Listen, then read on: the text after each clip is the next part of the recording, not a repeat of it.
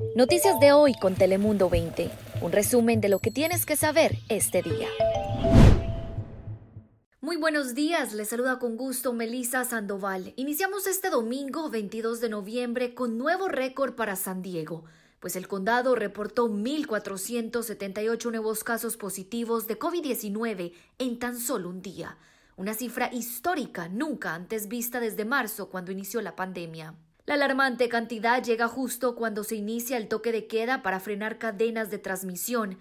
Y es que a partir de las 10 de la noche del sábado entró en vigor el toque de queda hasta las 5 de la madrugada, el cual durará hasta el próximo 21 de diciembre, con una posible extensión si no disminuyen los casos activos de COVID-19. De acuerdo con las autoridades, la razón es para evitar que las personas se congreguen y salgan a beber, tipo de actividades que ponen en riesgo a la ciudadanía. Por otro lado, estamos a tan solo cinco días de celebrar el Día de Acción de Gracias. Por ello, miles de sandieguinos hicieron largas filas para hacerse la prueba de COVID-19 antes de visitar a sus familiares. Sin embargo, pues les cuento que la espera fue extremadamente larga en el centro de pruebas en Lindavista, donde varias familias permanecieron paradas varias horas antes de ser atendidos.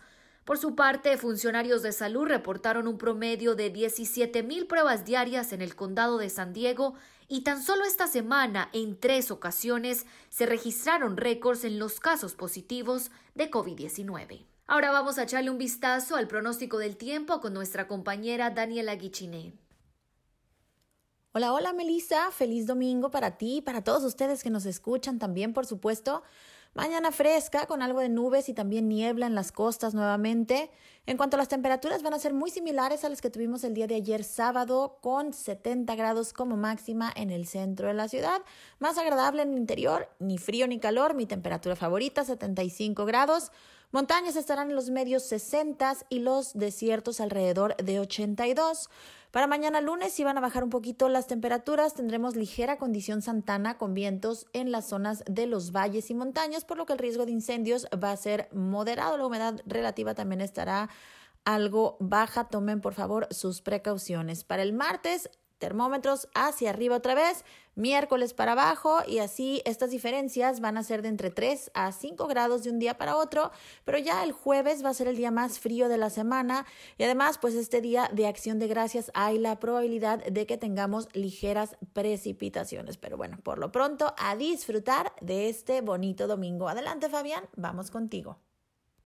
Muchas gracias, Daniela. Vamos ahora ya con la situación en Baja California y específicamente también en Tijuana respecto a la pandemia. Y es que autoridades federales en México colocaron a Baja California nuevamente en semáforo naranja a partir de esta próxima semana, pero en plena temporada invernal y con el riesgo inminente de la gripe y el COVID en ambos lados de la frontera, existe una gran preocupación por parte de la comunidad tijuanense ante esta decisión. Y es que la movilidad transfronteriza tampoco se detiene y mientras en California se toman medidas más restrictivas como ese toque de queda que como saben desde ayer sábado está presente en Baja California hay quienes piden más controles ya que el temor aumenta y prevalece debido al repunte de casos de COVID combinados con la temporada de la gripe de la influenza invernal.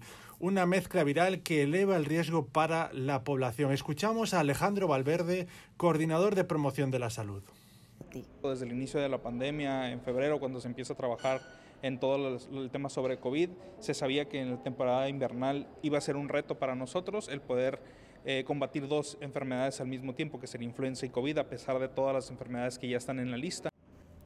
Se espera que la vacunación sirva para contrarrestar los problemas de la influenza, pero en los últimos días la demanda agotó las vacunas de la influenza en la mayoría de los municipios de Baja California. Se espera que el próximo lunes se comiencen a aplicar nuevas vacunas con el nuevo lote que llegará a la región. Y es que estos días ya les hemos ido contando que en México a nivel nacional el país superó el millón de infectados y las 100.000 muertes. Por ello, se están llevando a cabo ya algunas medidas especiales. Por ejemplo, en Ciudad de México, las autoridades han instalado kioscos para realizar pruebas de coronavirus específicamente a pacientes con síntomas graves. Los centros de pruebas estarán establecidos en diferentes áreas de toda la capital mexicana para prevenir la propagación del virus. México, como saben, se ha convertido en el cuarto país en sobrepasar, el cuarto país del mundo en sobrepasar los 100.000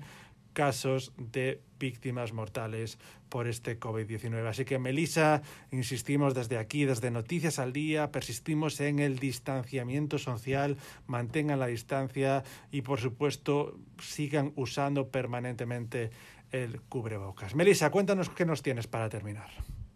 Gracias Fabián y no sé si usted en casa tiene planeado viajar, pero le comento que normalmente esta es la época más congestionada en los aeropuertos y aunque el CDC le ha recomendado a los estadounidenses no viajar en este día de acción de gracias, pues algunos aún eligen hacerlo.